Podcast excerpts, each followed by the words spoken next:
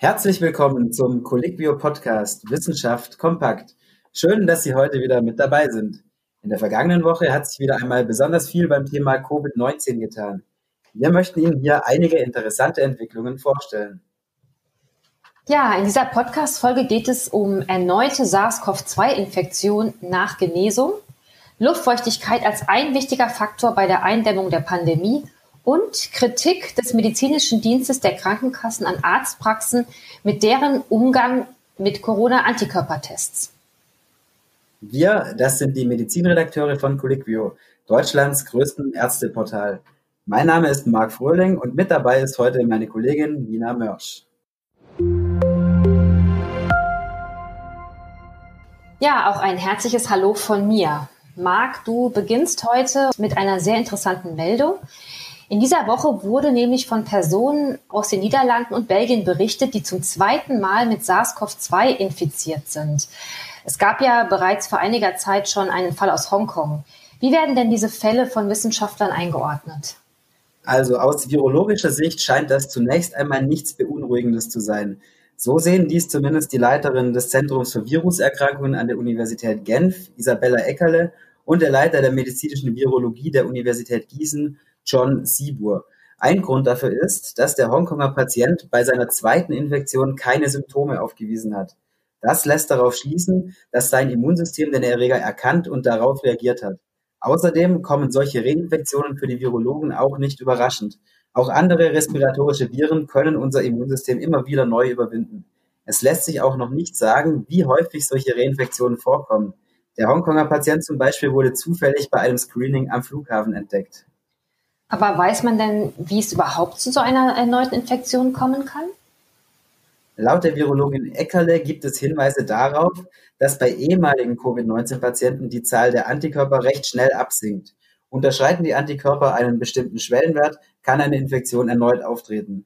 Bei dem Hongkonger Patienten konnten keine Antikörper nachgewiesen werden. Sein Immunsystem hat aber den Erreger dennoch erkannt wohl über ein Immungedächtnis. Denn zum Beispiel auch T-Zellen können ja den Körper vor schweren Neuinfektionen schützen. Allerdings ist ihre Rolle bei SARS-CoV-2 noch nicht geklärt. Klar ist im vorliegenden Fall, dass die Ansteckung zwar nicht verhindert wurde, aber die Krankheit ist nicht ausgebrochen. Es hat sich übrigens in allen drei Fällen um einen genetisch leicht veränderten Virustyp gehandelt, nicht aber um tiefgreifende Mutationen, die das Immunsystem dann gar nicht mehr erkennen würde. Ähm, kann es denn sein, dass diese Patienten dennoch ansteckend sind, auch wenn sie keine Symptome haben? Das ist noch nicht geklärt. Und was zudem ungeklärt bleibt, mit Blick auf eine mögliche Impfung stellt sich natürlich die Frage, ob diese Immunität dann auch nur wenige Monate anhält. Auch hierzu werden noch weitere Daten benötigt. Das Ziel ist ja ein Impfstoff, der eine bessere Immunantwort erzeugt als eine natürliche Infektion, auch wenn die Impfung in regelmäßigen Abständen aufgefrischt werden müsste.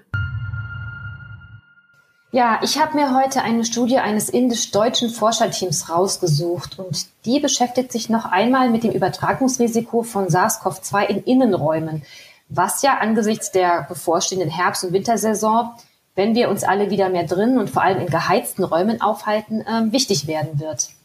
Konkret ging es dabei um den Einfluss von Luftfeuchtigkeit auf die Ausbreitung von SARS-CoV-2, aber auch anderen viralen Erregern. Und hier fanden die Forscher, dass das Risiko, sich anzustecken bei niedriger Luftfeuchtigkeit in Innenräumen deutlich höher ist. Oder umgekehrt gesagt, um die Ausbreitung der Viren in Innenräumen zu reduzieren, ist eine relative Feuchte von 40 bis 60 Prozent nötig. Soweit ich mich erinnere, wird ja schon länger vermutet, dass die Luftfeuchtigkeit eine Rolle spielt. Ja, das stimmt und im Prinzip wurde jetzt diese Annahme nun nochmal durch eine Literaturrecherche untermauert und die wurde ähm, durchgeführt von Forschern des Leibniz-Instituts für Troposphärenforschung in Leipzig und des CSIR National Physical Laboratory in Neu-Delhi. Und da haben die Wissenschaftler zehn internationale Studien ausgewertet, die sich mit dem Thema Luftfeuchtigkeit und Überleben, Ausbreitung und Infektion von viralen Erregern wie zum Beispiel auch der Influenza-Viren oder eben Coronaviren beschäftigt haben. Und was sie dabei ähm, herausgefunden haben, ist, dass bei niedriger Luftfeuchtigkeit die Viruspartikel schneller austrocknen, aber dennoch überlebensfähig bleiben. Vielmehr bleiben sie sogar leichter und können als Aerosol im Raum größere Entfernungen zurücklegen. Und deshalb empfehlen die Forscher neben den bisher üblichen Maßnahmen wie Abstand und Masken auch, die Raumluft zu kontrollieren. Denn gerade im Winter sorgt ja das Heizen für ein sehr trockenes Raumklima. und eine relative Feuchte von 40 bis 60 Prozent, insbesondere auch in öffentlichen Gebäuden und im Nahverkehr, könnte eben aus ihrer Sicht die Ausbreitung von Corona, aber auch von anderen Grippeviren vermeiden. Diese Woche gab es wieder mal einen Report des medizinischen Spitzenverbandes Bund der Krankenkassen e.V., der ja regelmäßig untersucht, welche individuellen Gesundheitsleistungen am häufigsten in Praxen angeboten werden. Nun gibt es ja seit kurzem als neue Leistung auch Covid-19-Antikörpertests und hier übt ja der MDS deutliche Kritik an den Arztpraxen. Ja, er bemängelt nämlich, dass diese als Selbstzahlerleistung angeboten werden, obwohl bislang deren Zuverlässigkeit nicht eindeutig gesichert sei. Auch wenn die Antikörpertests grundsätzlich in der Lage sind, eine vorausgegangene Corona-Infektion zu bestätigen, so gäbe es aber eben auch das Problem der falsch positiven Ergebnisse. Und außerdem ist das Thema einer daraus folgenden Immunität bislang noch gar nicht geklärt. Ein weiterer Kritikpunkt war in diesem Zusammenhang, dass auch die Versicherten, die eben diesen Test haben machen lassen, entweder weil sie das selbst wollten oder weil es ihnen angeboten wurde, ähm, nur sehr ungenügend aufgeklärt wurden. Zum einen über die Ungenauigkeiten des Tests, aber eben auch nicht darüber, was es eigentlich bedeutet, wenn man ein positives Testergebnis hat und was das eben für eine mögliche Immunität bedeutet. Und hier besteht aus Sicht des MDS die Gefahr, dass diese Versicherten sich nach einem positiven oder sogar falsch positiven Ergebnis in Sicherheit wiegen und sich dann nicht mehr an die empfohlenen Maßnahmen zur Eindämmung des Virus halten. Insgesamt gibt es also noch sehr viele ungeklärte Fragen, was Covid-19 betrifft. Auch wir von Colliquio möchten unseren Teil dazu beitragen, möglichst viele davon zu beantworten. Colliquio veranstaltet deshalb erneut eine globale Video-Expertenkonferenz, an der Sie als Colliquio-Mitglied gerne teilnehmen können. Dazu sind Experten aus Ländern wie den USA, Indien, Italien und Deutschland geladen. Diese berichten über aktuelle Erkenntnisse zur Impfstoffentwicklung und Therapiemöglichkeiten.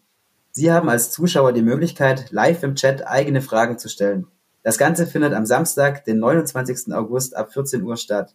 Für Ärzte, die an der Live-Veranstaltung nicht teilnehmen können, stellen wir die Aufzeichnung der Veranstaltung Anfang nächster Woche auf Colliquio zur Verfügung. Das war's auch schon wieder von heute. Wir würden uns freuen, wenn Sie auch bei unserer nächsten Folge des Colliquio Podcasts wieder mit dabei sind. Die Quellen zu hier vorgestellten Studien finden Sie unter diesem Beitrag.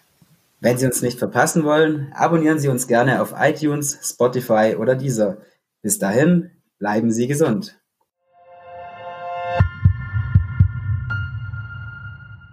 Dieser Podcast wird produziert von der Colliquio-Redaktion. Aufgezeichnet wurde am 27. August 2020.